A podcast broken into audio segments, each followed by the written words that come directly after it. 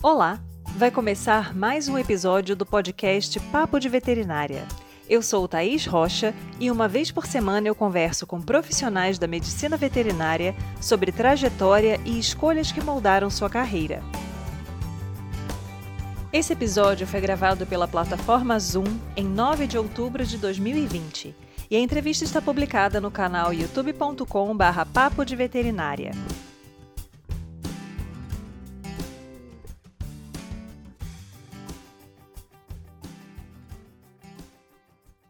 O trabalho na área de pesquisa muitas vezes vem como resultado de um caminho de dedicação e curiosidade que pode ter início na iniciação científica.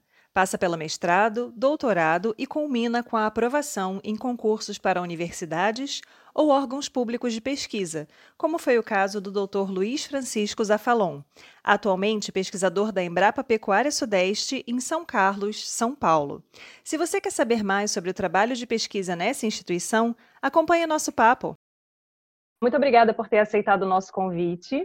E eu gostaria de começar o nosso papo hoje com você contando um pouquinho como você decidiu ser médico veterinário. Quando surgiu essa vontade?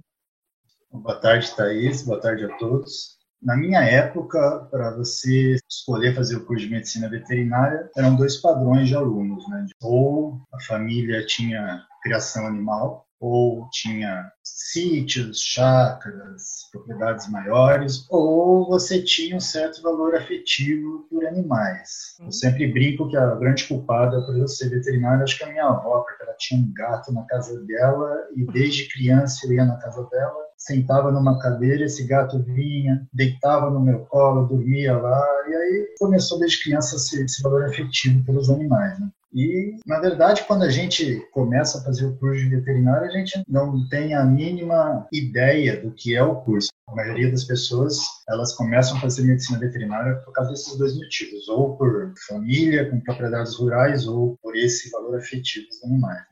Sim. E aí, quando você entrou no curso, em que área você imaginava que trabalharia? Eu não tinha a mínima ideia, Thaís. É, também não me lembro muito, porque faz tempo isso, né? Mas quando a gente entra no curso, nós queremos cuidar dos animais. Né? Imaginamos que a medicina veterinária são apenas os cursos relacionados com a área de clínica, seja clínica médica ou clínica cirúrgica. Só que a partir do momento que nós começamos a cursar, é, nós verificamos que é uma área muito mais ampla isso faz com que ah, os horizontes se abram e a gente comece a enxergar de uma nova maneira. Né? E aí, como foi o seu direcionamento ao longo do curso? Você começou a frequentar as disciplinas e aí vendo quais áreas você teria mais ou menos afinidade? E como foi esse seu direcionamento? O que acontece é que na minha família eu tenho três irmãos e dois deles já tinham bolsas de iniciação científica e fizeram mestrado, fizeram doutorado. Então, a, carreira científica já era algo que não me era estranho. O que aconteceu é que, a partir do terceiro ano de curso, eu comecei a gostar mais da área de microbiologia, uhum. área laboratorial, e surgiu uma oportunidade de fazer estágio num laboratório lá da Universidade Estadual de Londrina, na área de ornitopatologia, que não tem nada a ver com o que eu faço hoje. Sim. Mas eu comecei no laboratório de patologia viária. E durante o terceiro ano de curso, surgiu uma oportunidade para concorrer a uma bolsa de iniciação científica do CNPq. E essa bolsa não era na universidade, era um instituto de pesquisa lá no Paraná que se chama IAPARA, Instituto Agronômico do Paraná. E era na área de microbiologia. Na verdade, o pesquisador responsável pela orientação ele era da área de sanidade animal, mas as atividades eram relacionadas à microbiologia. Eu concorri a essa bolsa, consegui aprovar e comecei a ser um bolsista de iniciação científica no IAPARA. E no IAPARA, a estrutura que eles davam para o bolsista era maravilhosa. Imagina um aluno de veterinária no terceiro ano tendo noções de técnicas de apresentação, de estatística. Então, a formação do aluno de iniciação científica lá era bastante forte. Uhum. E isso fez com que uh, o gosto pela área de pesquisa científica fosse aumentando cada vez mais. E assim começou. Então, o, o primeiro ano era um trabalho relacionado com colibacilose em leitões, Uhum. no segundo ano era um trabalho relacionado com a etiologia infecciosa da mastite bovina, mais voltada para a identificação de estafilococcus, né, que são as, os principais micro-organismos causadores de mastite, e hoje, até hoje, trabalhando com mastite bovina e estafilococcus. Então, tudo começou lá. Então, foi uma, uma, oportunidade que surgiu com essa bolsa de iniciação científica e, a partir do momento que a gente começa a trabalhar nessa área, a guiar o nosso caminho para essa área, as oportunidades vão aparecendo. Né? Sim. É bem interessante a gente pensar nesse aspecto de como, eventualmente, você se candidatar a uma bolsa de iniciação científica já pode dar todo um direcionamento que provavelmente você não sabia e editar a sua atuação veterinária até os dias de hoje. Então, desde essa época, você já começou a tomar gosto pela pesquisa e pela atuação nessa área, mudou um pouco o enfoque, né? Foi colibacilose, depois mastite. E aí você se formou e o que você pensava em fazer quando você graduou na medicina veterinária? E um semestre antes de terminar o curso, eu já comecei. Naquela época, a internet era meio incipiente. Os e-mails eram substituídos por cartas físicas, né? A gente Sim. usava bastante correio. Aí pesquisei os locais onde tinha cursos de pós-graduação na área de medicina veterinária preventiva, área de sanidade animal, disparei várias cartas para várias universidades do sul, do sudeste, na época, e algumas foram respondidas. Apesar de eu ter estudado em Londrina, minha família ela é do interior de São Paulo. E uma das possibilidades para fazer o curso de pós-graduação era o Unesp, em Jabuticabal. Havia um professor, hoje aposentado, que eu acredito que você deve conhecer também, o professor José Jurandir Palhari. Conheço o professor também. Jurandir, conhece, né?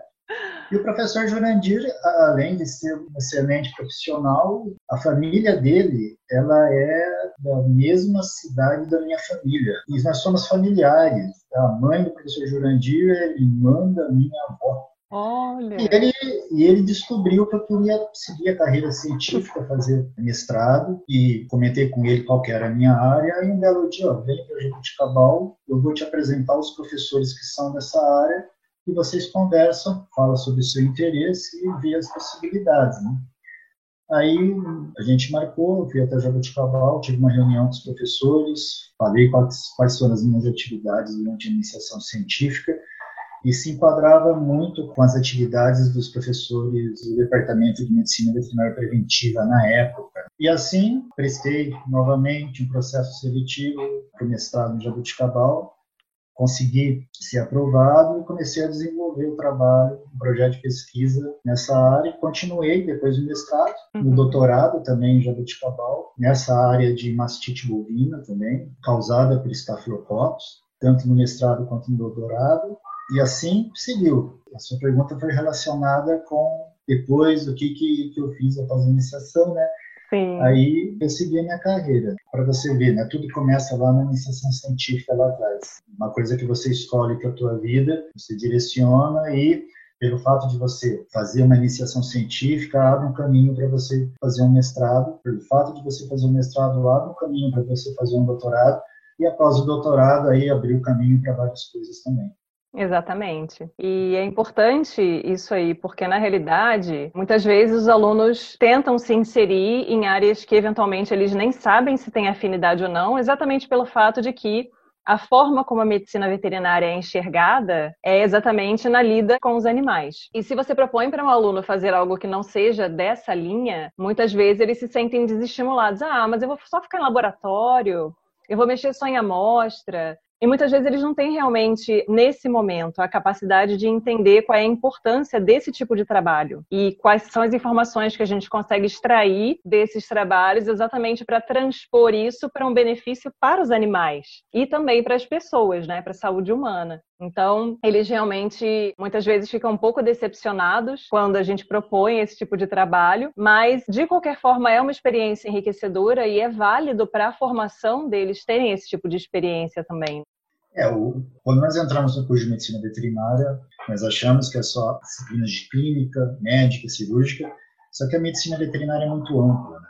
Uhum. As áreas de, não só de clínicas, mas a área de reprodução animal, a área de patologia veterinária e a área que antigamente era denominada medicina veterinária preventiva, hoje nós temos um novo enfoque, um enfoque Sim. de saúde única. Então, o médico veterinário é o único profissional capaz de atuar na saúde única, tendo conhecimento em saúde animal, saúde humana, por causa da nossa ampla bagagem em zoonoses, em doenças transmitidas por alimentos de origem animal, como leite, carne, ovos, e também saúde ambiental. E isso faz com que o médico veterinário ele seja um profissional completo. E quando entramos no curso, nós não temos essa noção. Né? Exatamente. E isso é muito relacionado também a essa falta de contato, às vezes. Por exemplo, eu não tenho nenhum médico veterinário na minha família. Então, não tinha nem aquele exemplo de, ah, eu tenho um tio, mãe, pai, alguém próximo que seja médico veterinário. Então, a gente fica um pouco focado na questão apenas ali do cuidado com a saúde animal. E só quando é. entra no curso é que tem a oportunidade de vivenciar todas as outras áreas.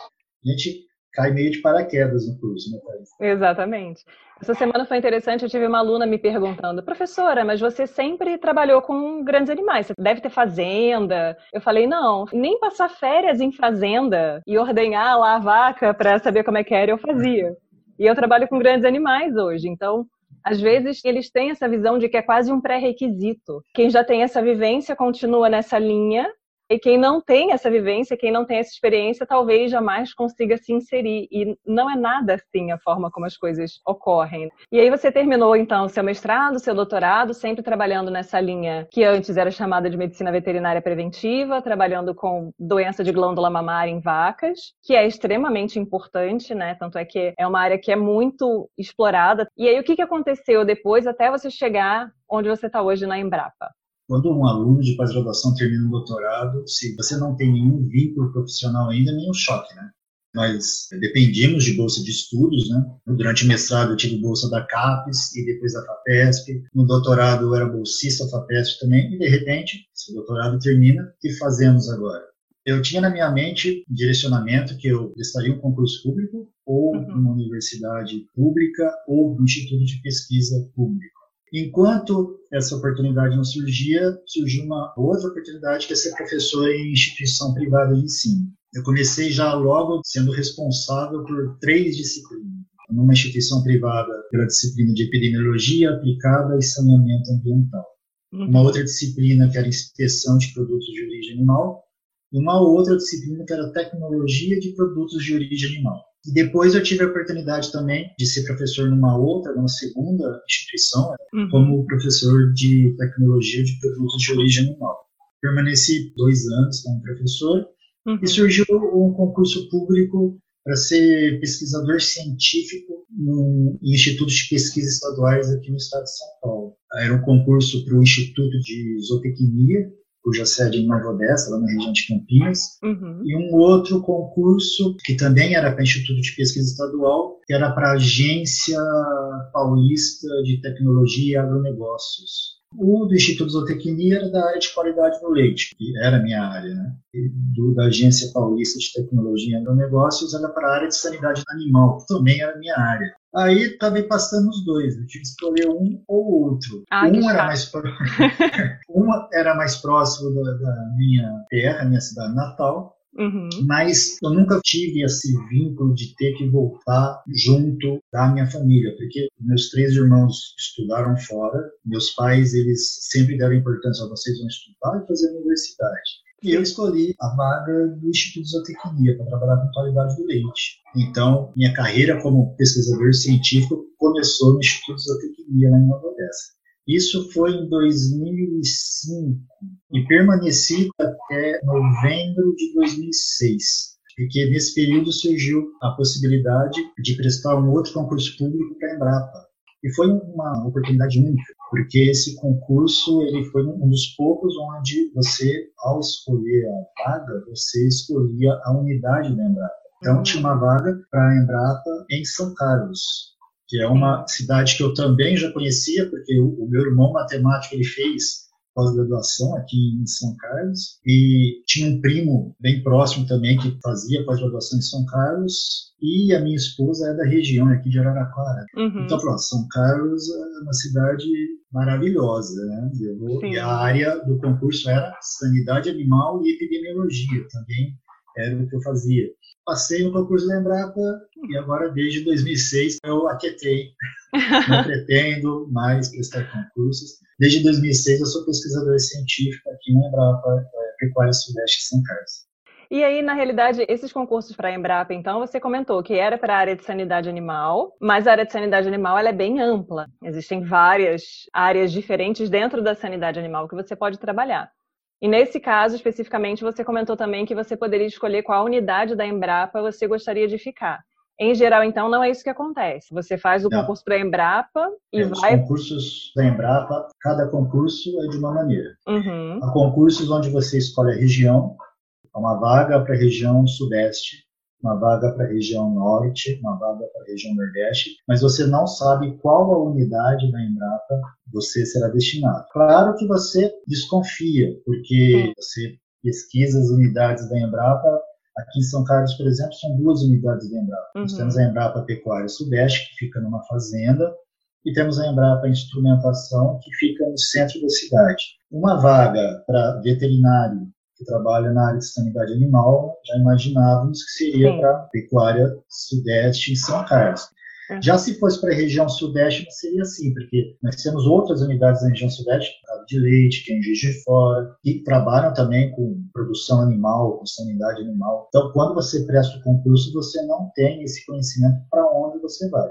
Existe, claro, a possibilidade de você ser selecionado no concurso uhum. e uma vaga não para aquela região que você escolheu, mas há uma vaga disponível para uma outra região e assim você é chamado para trabalhar nessa outra região e você aceita ou não aceita. Então, depende muito do concurso, quem promove o concurso e dos objetivos de cada concurso. Entendi. E, embora você já tenha falado sobre isso, quais etapas então você consideraria essenciais para a pessoa se qualificar e passar num concurso como esse da Embrapa? Acredito que hoje em concursos públicos para universidades ou para instituições de pesquisa, a formação científica é essencial. É um pré-requisito você ter uma pós-graduação e geralmente as vagas dos concursos é para quem tem um doutorado. E numa prova de concurso público tem que, além de ser a sua pós-graduação na área do concurso público, você tem que ter aquela sorte no momento do concurso das questões que uhum. caem nas provas serem aquelas porque é impossível no concurso público, né, Thaís, você estudar e dominar todos os assuntos, por exemplo, sanidade animal. Aí você tem uma estratégia uhum. para se preparar para o concurso público. Por exemplo, na época que eu prestei esse da Embrapa, na área de sanidade animal, eu estudei as doenças que eram interessantes em termos econômicos para o país. Também a importância em saúde pública, né? brucelose, uhum. tuberculose, já trabalhava com mastite, e você tem que contar com a sorte também, né? As questões que caíram no concurso eram os assuntos que eu uhum. havia estudado para o concurso. Na época, eu me lembro, eram questões de múltipla escolha e havia duas questões que eram como se fosse uma redação. Uma uhum. delas foi relacionada com a epidemiologia de carrapatos causando doenças em animais Uhum. E a uhum. outra foi bem relacionada com, com, epidemiologia geral. Como eu era professor em epidemiologia, então usei os conceitos de epidemiologia que eu já conhecia. Sim. E você tem que ter um pouco de sorte também. E a possibilidade de dar aula, mesmo em um assunto que às vezes você não domina tão bem, vai trazendo com o tempo a sedimentação daquele conhecimento. Então, lógico que você não era alheio à epidemiologia, mas quando você pega aquele assunto para dar aula, a gente acaba sedimentando a informação bem melhor. Você Sim. fica repetindo aquela informação para os alunos a cada semestre. Inclusive, isso colaborou muito com a minha aprovação no concurso de estudos zootecnia, que era a área de qualidade do leite. Eu era professor uhum. de higiene e inspeção de alimentos de produtos de origem animal uhum. e tecnologia. E naquela época, o concurso era forte já para a qualidade de produtos. E isso colaborou bastante. E como é que você descreveria um dia típico de trabalho seu? Há dias que, se você não tiver uma agenda e você prioriza suas atividades, você fica louco. Então, muitas vezes é necessário você priorizar algumas atividades. É claro que quando nós trabalhamos numa instituição de ensino, num instituto de pesquisa, nós não faremos só atividades técnicas. Então, as atividades relacionadas com, a, com o dia a dia da instituição, elas sempre aparecem nos nossos afazeres, mas as tarefas que um pesquisador científico tem basicamente é gerar estudos para que esses estudos gerem resultados que sejam úteis para a população. Aí cada área tem uma população alvo. Né? No uhum. caso da Embrapa e da minha área é o produtor rural, uhum. são as empresas que trabalham e lidam com sistemas relacionados com as atividades rurais. Então, existem aquelas atividades relacionadas com a escrita de projetos de pesquisa, e, caso aprovados, desenvolvemos esses projetos de pesquisa. Os pesquisadores, eles orientam alunos de programas de iniciação científica, alguns pesquisadores são vinculados a cursos de pós-graduação e orientam por esses cursos de pós-graduação. Os pesquisadores, eles recebem projetos de agências de fomento para serem avaliados. Nós avaliamos artigos científicos de várias revistas e além das atividades específicas, por exemplo, se você está desenvolvendo um projeto de pesquisa, tem aquela atividade relacionada com o laboratório, que você tem que sentar muitas vezes na bancada, ir a campo, colher uma amostra de um animal para levar até o laboratório para fazer algum diagnóstico. São tarefas do dia a dia que você organiza conforme as atividades vão surgindo.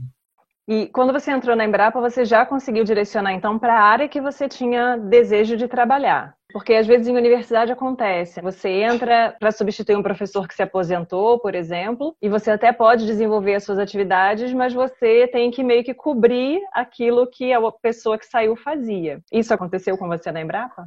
Não aconteceu comigo, Thaís, mas por um motivo específico. Quando eu saí do Instituto de Zootecnia, eu estava desenvolvendo um projeto de pesquisa da FAPESP, e esse projeto de pesquisa da FAPESP estava em curso quando eu fui aprovado no concurso de Embrapa. Então eu pedi uma alteração de instituição para o projeto de pesquisa. Então eu trouxe esse projeto de pesquisa. Na verdade ele era desenvolvido lá no Instituto de Zootecnia, mas como eu vim para a Embrapa, eu continuei como coordenador dele.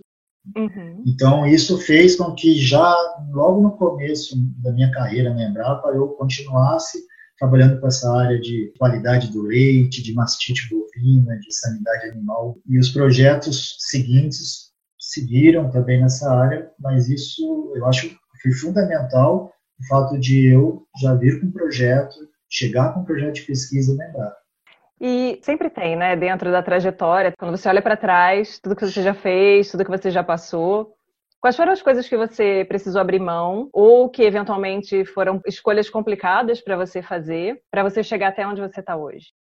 Tem um pensamento assim que se a oportunidade surge, você busca essa oportunidade e segue em frente. Eu acredito que tenha sido muito importante para mim fato de lá no início da carreira ser um bolsista de iniciação científica e essas oportunidades elas foram aparecendo conforme as escolhas que eu fiz. Eu acho que muito mais para que isso acontecesse, acho que foi muito mais meu pai e minha mãe. O meu pai sempre foi motorista de táxi e trabalhava também entregando pão minha mãe costureira, trabalhava manhã, tarde e à noite para manter os filhos. Então, acho que eles que sofreram mais e deixaram de fazer muitas coisas do que eu propriamente dito. Pelo fato de ter feito a escolha lá atrás, eu tive em mente que esse era o meu futuro e as oportunidades surgem. Agora, o que acontece é que, para as oportunidades surgirem, você também tem que se dedicar a trabalhar numa universidade ou num instituto de pesquisa, você tem que passar no concurso. Para você passar no concurso, você não tem que ficar sentado esperando as ideias virem na cabeça e assimilar por osmose. Então você tem que estudar um pouquinho. Mas a gente vem estudando desde 15 anos de idade, quando está no colegial, depois com 18 anos de idade, quando entra numa universidade, depois sai da universidade, faz um mestrado doutorado, você continua estudando. Então, são coisas que eu acredito que a, a nossa formação ela ajudou a nos preparar para essas coisas. E você teria alguma sugestão para dar para estudantes de veterinária ou pessoas que estão recém-formadas e têm a vontade de direcionar a carreira para essa parte de pesquisa? Eu acho que é muito importante o aluno ele ter experiências fora da universidade por meio de estágios. Para mim foi fundamental eu ter experiência de iniciação científica fora da universidade. Era um instituto de pesquisa, onde o foco era pesquisa científica, E o aluno, eu acho que ele deve fazer estágios fora da universidade para ter a experiência do dia a dia, o que acontece, seja numa propriedade rural, ou dentro de uma clínica veterinária, ou dentro de um abatedouro de frangos. Essa experiência, por meio de estágios curriculares para o aluno, essas experiências são fundamentais. Uma pena é que a lei de estágio hoje, muitas vezes, ela impossibilita o aluno de fazer um estágio que não seja curricular que não seja remunerado, porque na minha época era mais fácil eu, sem ganhar uma bolsa, conseguir fazer um estágio no laboratório, por exemplo. E isso é fundamental para o aluno, você começar a ver coisas novas ainda durante o curso, porque isso abre um pouco a percepção do que ele pode fazer no futuro. Deixar para o final do curso, ele já perdeu tempo um pouquinho. Eu acho que ele deve começar antes, a partir do terceiro, quarto ano de curso, ele já tentar ter essas experiências novas que vai facilitar as escolhas dele para o futuro profissional. Sim, existe uma variedade muito grande de possibilidades dentro da universidade que dirá fora dela. Então, realmente é interessante os alunos aproveitarem o tempo que eles têm, períodos de férias. Para quem estuda em instituição pública, que às vezes tem greve, eu passei muito por isso. Greve, quanto tempo de greve? Não sabemos. Então eu sabia que tinha pelo menos um mês, mas em geral eram dois, três, chegou até a seis meses, de um tempo que eu podia aproveitar para conhecer outros locais, outras instituições, outras realidades. E isso acaba sendo extremamente enriquecedor. Muito obrigada, então, Luiz. Eu agradeço muito pela sua disponibilidade de estar aqui com a gente, compartilhando um pouquinho da sua experiência, contando como foi essa sua trajetória. Eu gosto sempre de ressaltar que o objetivo aqui não é passar um passo a passo, né? Como se tornar o pesquisador da Embrapa. Faço o que eu fiz da forma como eu fiz. Cada um tem a sua experiência, estudar em locais diferentes, em épocas diferentes, mas de qualquer forma, é interessante o compartilhamento desse tipo de experiência para os alunos perceberem a variedade de opções que existem. E agradeço muito mais uma vez a sua participação.